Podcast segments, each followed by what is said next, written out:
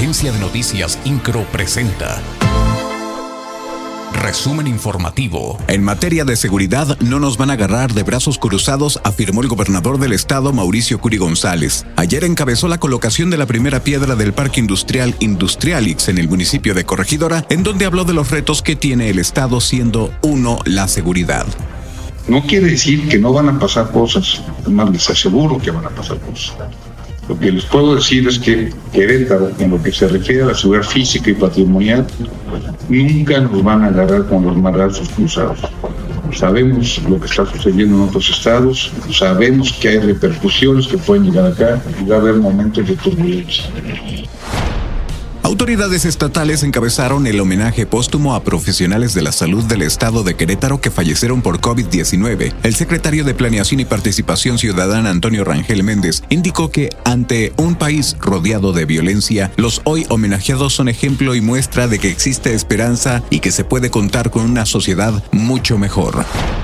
El secretario de Desarrollo Sustentable, Marco del Prete, considera que este año el Aeropuerto Internacional de Querétaro podría cerrar con una afluencia de 1.200.000 pasajeros. Resaltó que esta cifra supera al 2019 previo a la pandemia, donde se registró una afluencia de 1.192.000 pasajeros. El coordinador estatal de la Unidad de Protección Civil, Javier Amaya Torres, dio a conocer que durante esta semana se mantendrán bajas temperaturas en Querétaro. Recordó que esto se debe a la presencia del Frente Frío número 11 de la temporada y la entrada del número 12. Puntualizó que en la zona metropolitana se esperan temperaturas mínimas de 12 grados centígrados y máximas de 22. El municipio de Querétaro anunció las acciones, estrategias, servicios y operativos que se llevarán a cabo para la protección de los grupos de población vulnerable en esta temporada invernal. El alcalde Luis Nava destacó que por primera vez se realizarán recorridos para garantizar la salvaguarda de la población infantil y de adultos mayores en situación de calle.